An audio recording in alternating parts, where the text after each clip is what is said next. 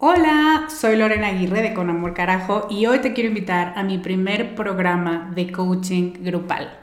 Se llama Camino a la Mujer Soberana y es una metodología que no habías probado porque no había ofrecido nunca un programa así y estoy muy emocionada. Es un coaching en grupo donde en ocho sesiones vamos a trabajar con la niña buena interna. Vamos a trabajar un bloqueo por sesión que estás cargando que no te permite construir una vida plena porque se activan respuestas de tu niña buena interna. Y te voy a dar una práctica para ejercitar una habilidad que contrarreste este bloqueo y, muy importante, vas a tener el input, las vivencias y las mejores prácticas de tus pares, de otras que están igual de interesadas que tú en trabajar con esta niña y con esta soberana y de quienes te vas a enriquecer mucho. Entre las habilidades con las que vamos a trabajar está el merecimiento, usar tu deseo como brújula, aprender a recibir, la autorregulación emocional y cuatro habilidades más. Este es un grupo reducido, tenemos 15 sillas y una de ellas puede ser para ti. Te invito a que vayas a descubremasdeti.com diagonal camino para revisar las ocho habilidades completas la metodología mayormente explicada, los planes de pago y para que veas dónde nos puedes encontrar si tienes preguntas. Te esperamos allá para recorrer este camino juntas. Hiring for your small business? If you're not looking for professionals on LinkedIn, you're looking in the wrong place. That's like looking for your car keys in a fish tank.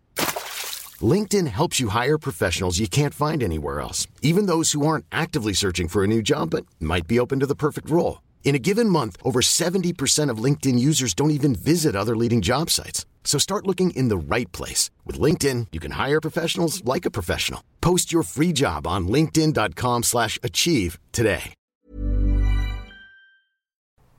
El estrés parece haberse convertido en una plaga de la que todos queremos escapar. Pero ¿qué pasaría si te digo que un poquito de estrés es necesario? Hay quien me lo cree de inmediato porque lo ha vivido y hay quien dice, estás loca, ¿cuál es tu problema? Bueno, te voy a hablar de eso. Y de paso te voy a dar algunas ideas para romper con mitos que tenemos sobre el estrés y su maldad. Estás escuchando Con Amor Carajo, capítulo 136.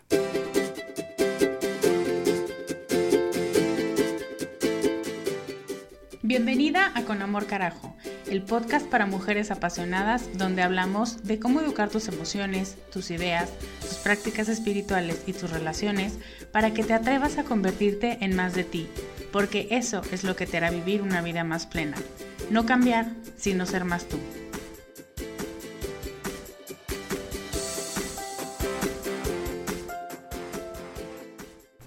Hello, ¿cómo estás? Soy Lorena Aguirre, soy coach de vida y estoy, la verdad, muy contenta de que se acabó la semana pasada porque tuve unos días muy complicados. Te quiero contar.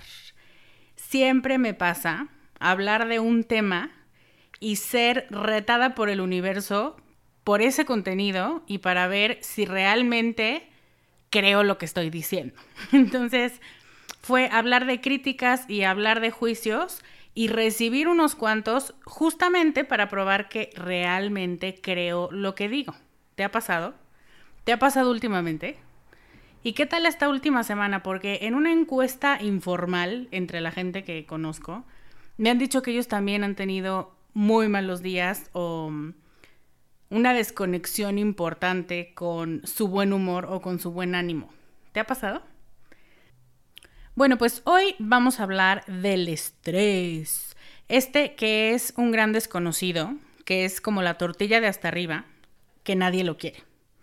A las no mexicanas tengo que hacer un breviario cultural. Un día que nos vengan a visitar y coman con nosotros, van a ver que los mexicanos tenemos una manía con las tortillas, donde puede haber una torre de tortillas y puede haber 50 tortillas, pero nunca agarramos la de arriba.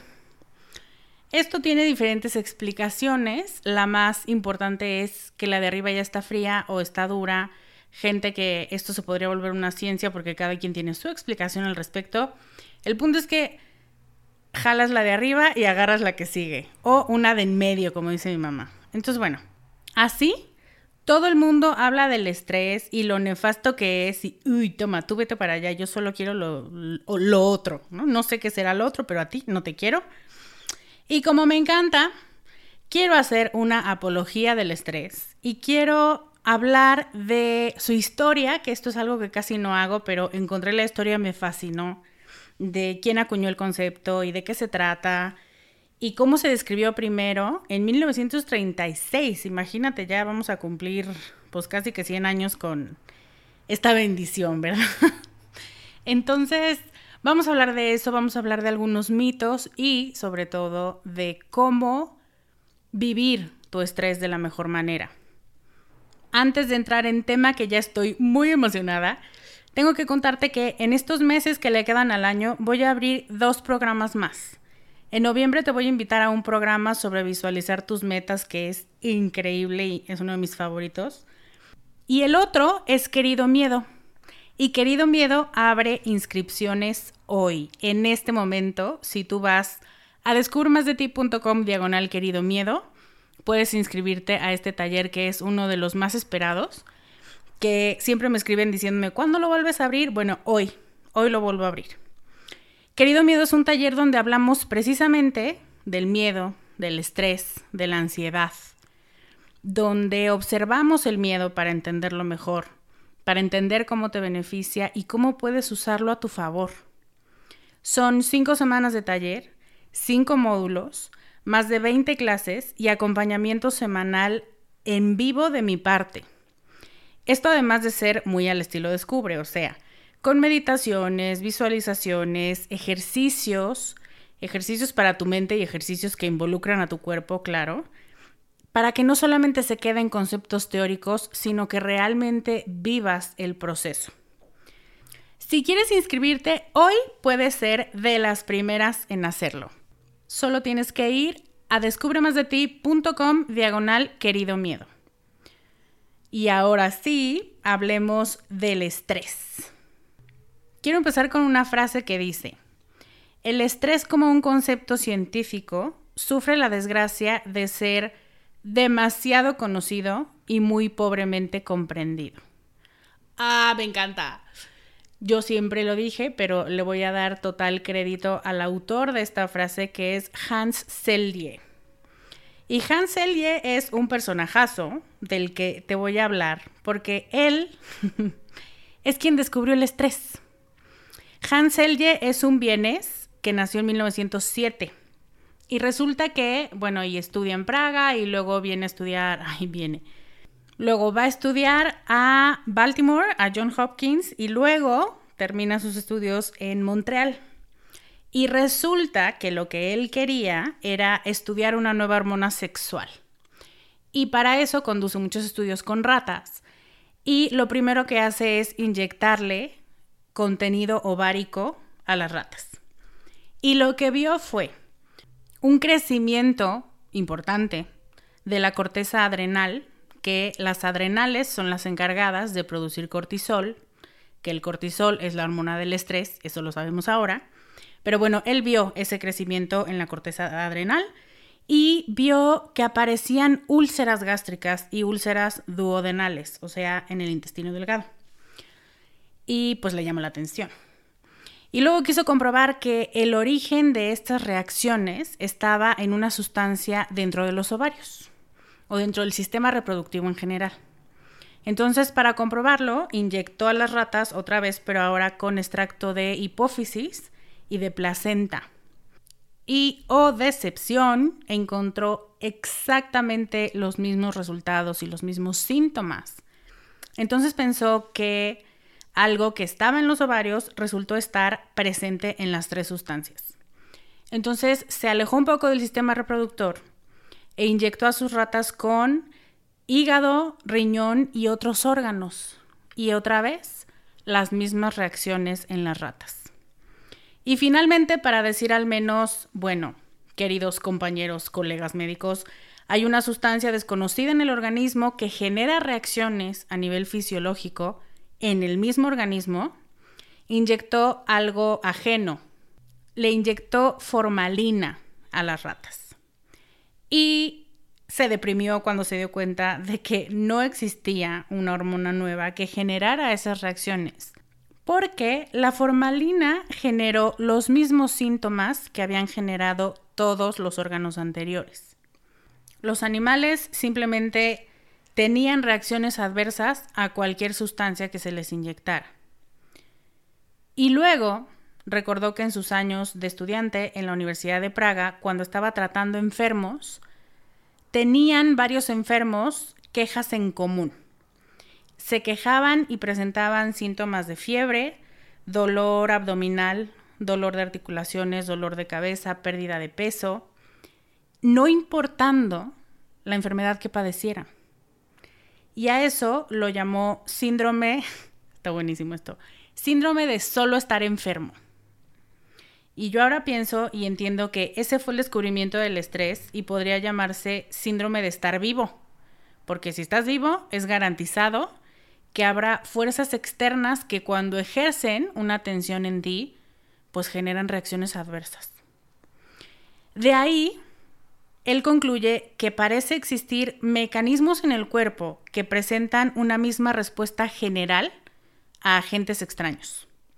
Y también, esto es súper interesante, pudo explicar por qué a estos pacientes que fueron diagnosticados con el síndrome de estar enfermo o simplemente no se les diagnosticó con un diagnóstico específico, por qué les funcionaba descansar y cambiar su dieta y cambiar sus hábitos y protegerse de los cambios bruscos de temperatura y que los fuera a visitar su familia. Y entonces experimentó con esos cambios externos, sin inyectarles nada, pero sometió a las ratas a temperaturas extremas, mucho frío, mucho calor, a ejercicios agotadores, a traumatismos, que eso dice la investigación, no te puedo decir qué tipo de traumatismos, dejémoslo así, y a inyección de diferentes drogas, todos factores externos. Y allí encontró lo que en 1936 denominó síndrome general de adaptación. Me encanta el nombre, me gusta mucho más que estrés. Y lo explica así. Cuando a un organismo le presentas un estímulo nocivo, sin importar cuál sea, el organismo responderá de manera estereotipada, o sea, ya precargada en el disco duro, haciendo un esfuerzo para adaptarse a la nueva condición a la que lo estás sometiendo. Así que tu estrés y el mío son esfuerzos de nuestro maravilloso organismo por responder a nuestras demandas. Pausa para que nos caiga el 20 y para que se me quite la piel chinita, porque nuestro organismo es una maravilla. Celie después hizo una distinción ya más adelante, cuando ya llevaba más tiempo viviendo en Canadá, de que le hubiera gustado llamarle más strain en vez de stress. Es decir, le hubiera gustado hacer más énfasis en la tensión ejercida sobre el organismo que en la presión que percibe ese organismo. Y es así como el mejor ejemplo para explicar el estrés sano y el estrés no sano es cuando hablamos de un puente de un puente frente al viento.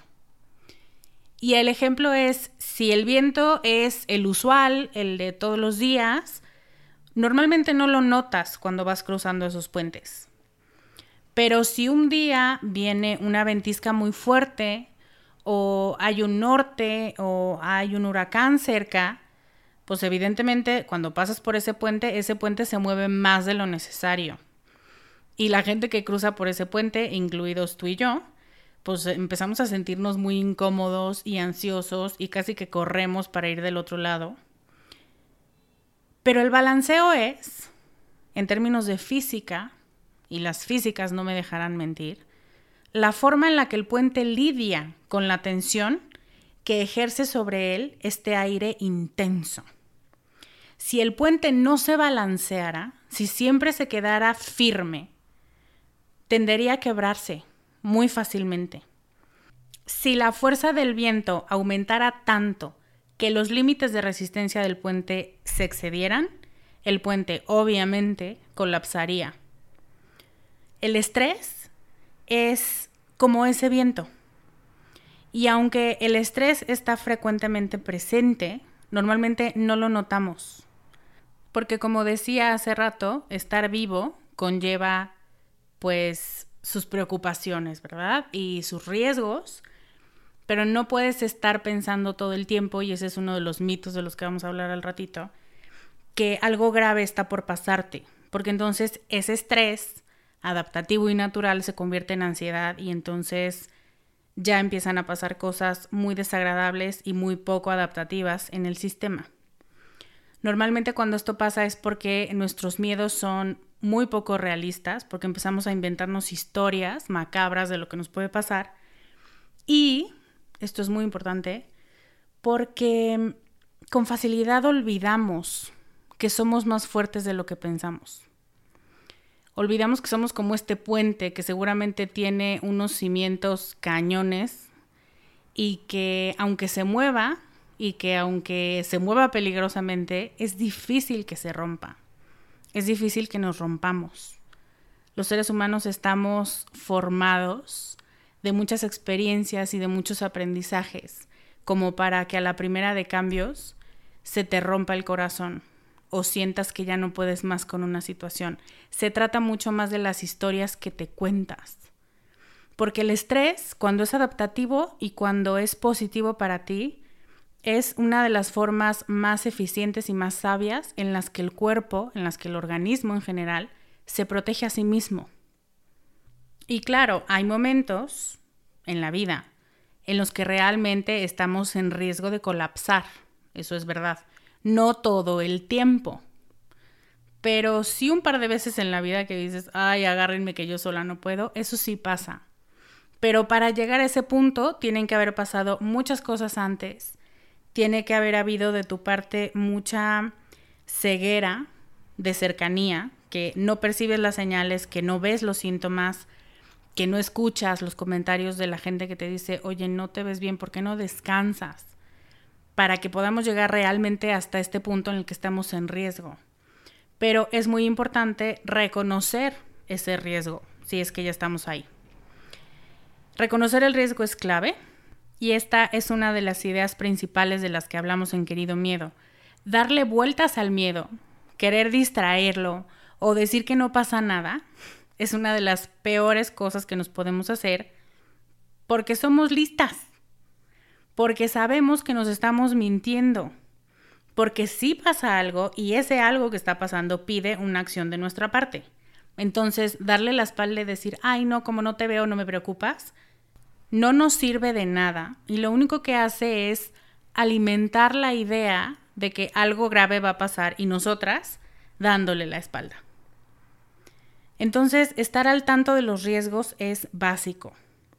Y como siempre, yéndonos al otro lado de la moneda, lo decía un poco hace rato, no puedes vivir pensando que cada alteración mínima en tu agenda o que cada llegada tarde de alguien o que cada modificación de planes es una amenaza. Hay ocasiones en las que es verdad que no pasa nada, en las que te puedes adaptar.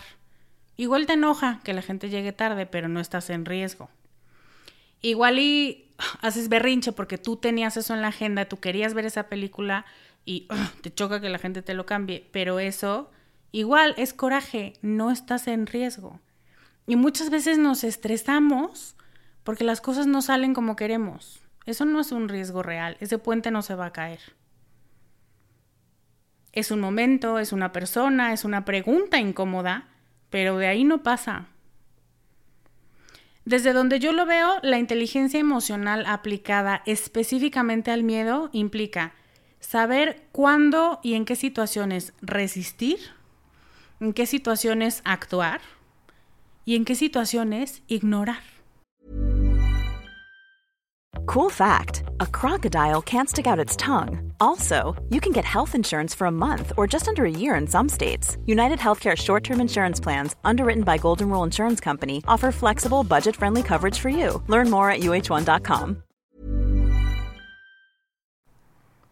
Hay algunos mitos generalizados respecto al estrés, señalados por la Sociedad Psicológica Americana, y quisiera platicarlos contigo. Son cinco. El primero es, el estrés es el mismo para toda la gente. Y evidentemente, si la percepción de cada persona es diferente, pues la forma en la que se ve a sí mismo y sus problemas, pues es diferente. Lo que es estresante para una persona puede no ser para nada estresante para alguien más. Hay a quien le encanta subirse a un escenario y que todo el mundo lo vea y cero piensa en si se va a caer o si se le va a bajar el pantalón o si va a morir ahí de pánico. Al contrario, lo disfruta muchísimo. Y hay quien disfruta mucho teniendo una fecha límite y entregando el trabajo 10 minutos antes de la fecha límite. Y hay a quien esas personas le frustran muchísimo y dice, yo, si yo fuera tú me muero. y hay a quien lo pone muy nervioso pagar las tarjetas cada mes y hay quien lo disfruta porque dice, ah, qué bueno que tengo con que pagar esta tarjeta. Entonces, no todos sentimos el mismo estrés, ni en cantidad, ni en calidad, ni en causas. Entonces, esta primera invitación es a observarte y a ver qué te estresa a ti. El segundo mito me encanta y es el estrés es malo siempre es malo para ti, malo para tu salud, te va a matar. Y yo no sé tú, pero cuando yo leo esas cosas digo, ay, qué estrés estar estresada, mejor ya quiero ser una planta, decía mi amiga Ale. Y cero estrés parece ser la meta. Y ese es uno de los mitos más generalizados. Pero volvamos al puente. El estrés por sí mismo no es malo nos mantiene alertas, nos mantiene con atención fija y algunas nos mantiene hasta motivadas. Aprendes a querer tu estrés cuando sabes que si se te sale de control, eh, lo regresas para donde va. Cuando el estrés no es el que te controla, sino al revés, se convierte en una relación muy interesante. Saber manejar el estrés es lo que hace toda la diferencia porque sentirnos en control de esas cosquillas en la panza nos puede hacer productivas, nos puede hacer sentir emocionadas, nos puede hacer terminar las cosas más rápido o terminarlas con gusto o sentir estar en la línea de, ah, acabé. Entre las recomendaciones para manejar el estrés, que por tiempo solo las voy a decir por encima, están mover tu cuerpo, caminar, todos los días una caminata ligera después de comer es algo que se recomienda para muchas cosas, incluido mantener el estrés en un nivel aceptable. Aprender a respirar, escuchar música relajante, jugar. No sabemos jugar, oigan, eso está fatal. Todo el tiempo es hacer, hacer, hacer y todo el tiempo es tener un objetivo y una meta y ya hablamos de esto cuando hablamos de metas con alma pero aprender a jugar implica que el objetivo en sí solo es disfrutar. No importa si la torre te queda más grande o se cae, si terminas utilizando tu vasija de barro como frutero o si la tiras a la basura, no importa. Lo que importa es pasar un buen momento, jugar, darte cuenta de tus habilidades y de mm, cómo puedes convivir con otras personas a través del juego. Eso desestresa inmediatamente. Y estar en lo que estás es algo también que yo diría como una estrategia de manejo del estrés. Si es hora de comer, come. Si es hora de transportarte, transpórtate. Pero cuando comes en el coche, mientras en cada alto, aunque no estés estresada, aunque ese día en particular no sea especialmente frustrante para ti o no lo tengas lleno de cosas en tu agenda, la idea que tú le mandas al cerebro cuando estás haciendo las dos cosas a la vez es, ah, ah, tengo tantas cosas que hacer en la vida que tengo que hacer dos cosas a la vez. Y entonces, pues tu organismo, que es muy sabio, y que como dice el doctor Selye, lo que hace es ayudarte a adaptarte a la nueva situación a la que está siendo expuesta, pues generará más mecanismos para que tú lidies con esa situación que aunque no es estresante, tú le estás diciendo que sí lo es. Entonces generará más cortisol, generará más estrés y vas a tener una inundación de cortisol y a ver cómo le haces para quitártela de encima. Entonces, estar en lo que estás siempre tranquiliza la mente. Por más ocupado que esté tu día, si puedes ir a caminar sin teléfono o si puedes comer 20 minutos sin estar frente a la computadora o sin estar revisando cosas del trabajo, eso, simplemente eso, sirve. El tercer mito es, el estrés está en todos lados, entonces ya no puedes hacer nada. O sea, como si no puedes con el enemigo, mejor únetele. Y es verdad, porque las cosas siempre se pueden complicar, ese no es el mito. El punto es que si te la pasas pensando en formas horribles en las que las cosas se pueden poner feas o en las que puedes morir, o ser despedida, o quedarte sola, o no lograr tus metas y vivir bajo un puente, pues eso hace que lo que sientes no sea solo estrés y que esa tensión que te invita a moverte no sea una invitación, sino un ataque de pánico. Cuando no sabemos manejar el estrés, cuando no recordamos que el estrés es adaptativo y empezamos y empezamos a alimentar estas ideas fantasiosas negativas, no recordamos pensar con lógica. Se nos olvida esa parte, esos procesos cerebrales se bloquean. No analizamos, no priorizamos, todo parece grave y urgente y por supuesto mortal. Y sí, las cosas pueden ponerse feas. Es lo que decía también al principio. Si vives, si eres humano, si tienes un cerebro, pues sí, evidentemente vas a encontrar riesgos en muchas de las cosas que hagas. Pero que algo sea posible no quiere decir que sea determinante o que ya sea inminente. Entonces, se trata de confianza. Se trata de entender que un viento fuerte no te tira a menos que se te debiliten las piernas porque estás pensando en cómo se sentirá morir en medio de un huracán. Y entonces estás tan distraída pensando en posibilidades que no estás donde tienes que estar. Y entonces se te olvida reaccionar adaptativamente. Y ahí vienen los problemas. El cuarto mito es que las técnicas más populares para reducir el estrés son las mejores o que existe una cura mágica para dejar de sentirte estresada. Y seguramente lo has visto en todos lados. Si no es la pastilla, es el doctor, y si no es el curso, y si no es la técnica, y si no es la meditación, y si no, la gente quiere tener una solución, una píldora mágica. Primero me gustaría recordarte que la meta no es dejar de sentirte estresada es aprender a disfrutar el estrés, aprender a dominar esos pensamientos que se van, se van, se van, y que como los dejaste ir muy lejos, cuando vuelven ya están cargados de ansiedad que paraliza. Piensa en el estrés como las olas para los surfistas. Las olas podrían tragárselos, pero ellos eligen pensar en ellas como medios para divertirse, para ejercitarse, incluso para hacer dinero. Depende de cómo veas tú el proceso y de con qué habilidades te sientas para responder a ese estímulo. Y segunda cosa, no existe una técnica universal que reduzca y mucho menos que elimine el estrés. Porque como bien lo comprobó don Hans Selye, los estresores pueden venir de cualquier parte. Así que ese remedio sería literalmente una cura mágica, porque es efectivo para todo. Es como un producto milagro que se puso muy de moda en los 90, del cual no voy a hablar, pero haz de cuenta, tómate esta píldora mágica y no vuelvas a sentir estrés nunca. La mejor forma de abordar tu estrés es conocerte, conocerte a ti, saber qué te va a servir, no, Lorena, yo no tengo manera de saber qué va a servir porque lo tengo que probar todo. Sí y no. Claro que lo tienes que probar.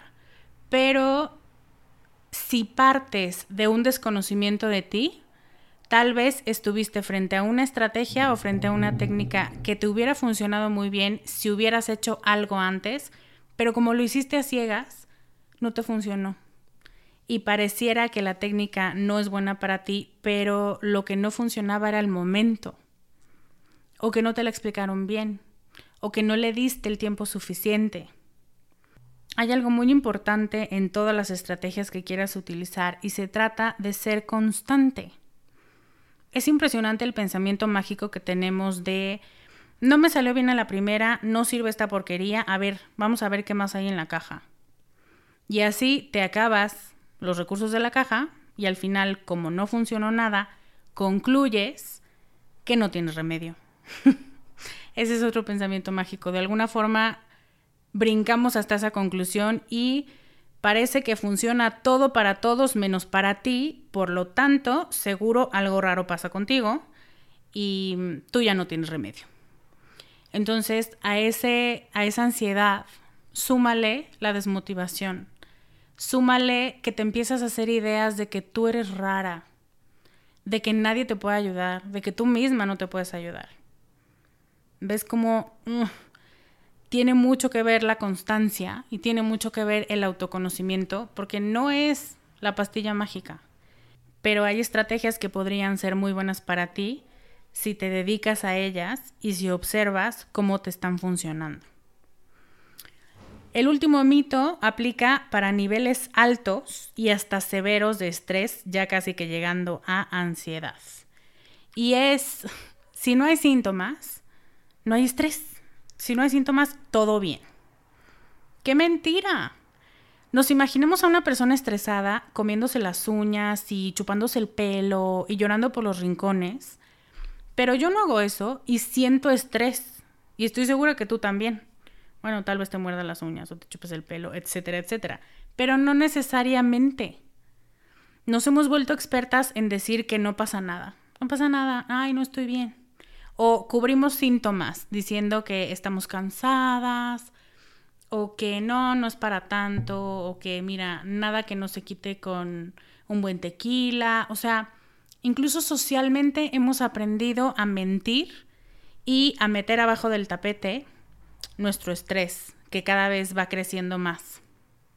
Pero por más que queramos esconderlo, el estrés excesivo, que se convierte en un estrés dañino, tiene formas de manifestarse a través de tu cuerpo.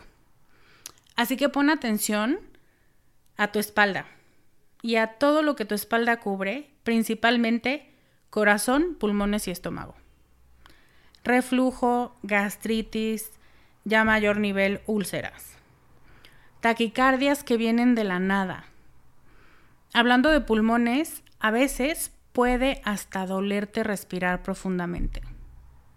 Porque si has estado haciendo respiraciones superficiales por mucho tiempo, que pueden ser horas o días, pues cuando intentas meter más aire del que estás acostumbrada, te duele o no puedes que no pasa nada, eso se ejercita y lo puedes volver a hacer, pero es un síntoma de que estás respirando muy superficialmente.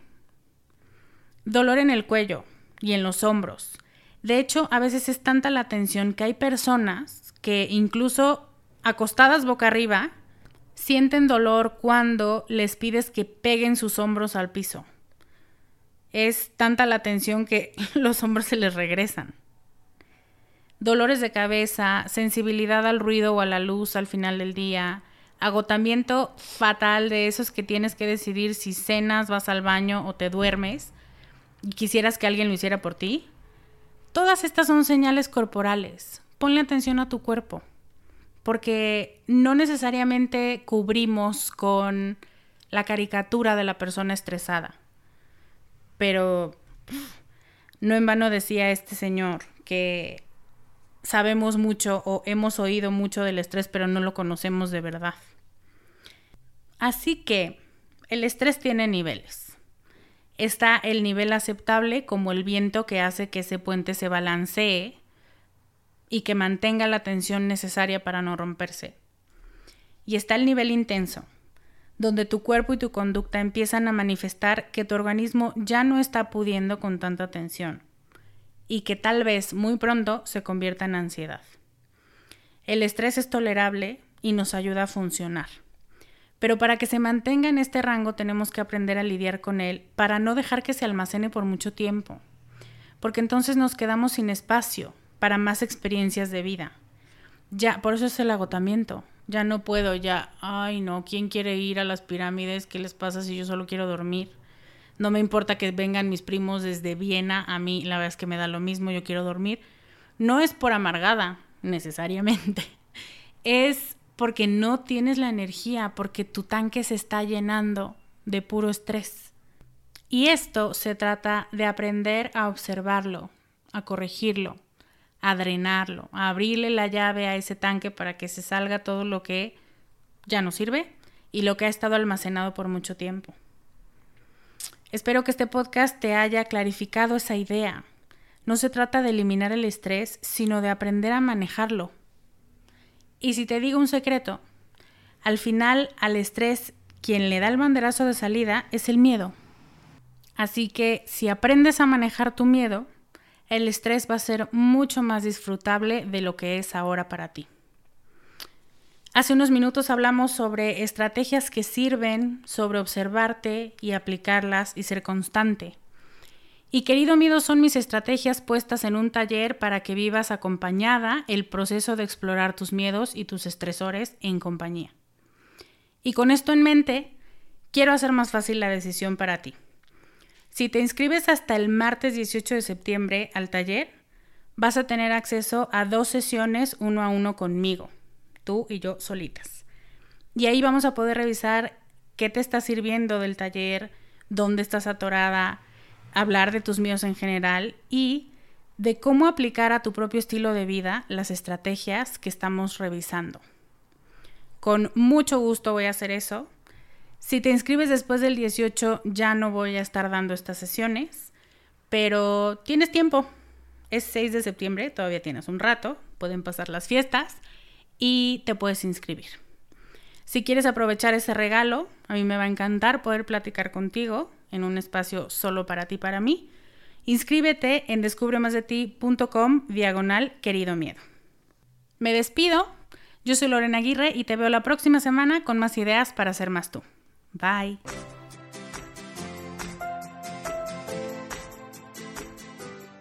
Este podcast, sus notas, regalos y links viven virtualmente en mi página www.descubremasdeti.com.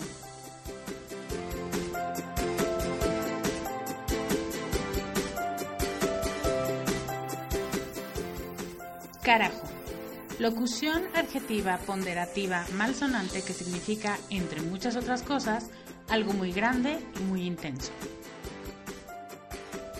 En mi mundo así es como tienes que conocerte, valorarte y amarte, con una intensidad tan grande que no pases desapercibida.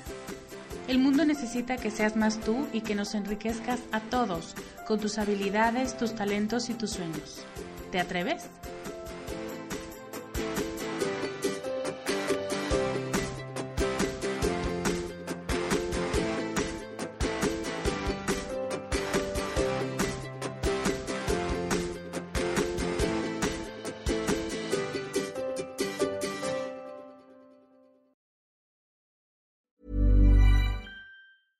Hey, folks, I'm Mark Marin from the WTF Podcast, and this episode is brought to you by Kleenex Ultra Soft Tissues your ally to help tackle your allergy symptoms this season. I love the change of seasons, but nobody loves pollen and all those other things floating in the air that make you sneeze during this nice weather. Kleenex Ultra Soft tissues are hypoallergenic and allergist approved. So fight back against watery eyes and runny noses without worrying about irritating your skin. For this allergy season, grab Kleenex and face allergies head on.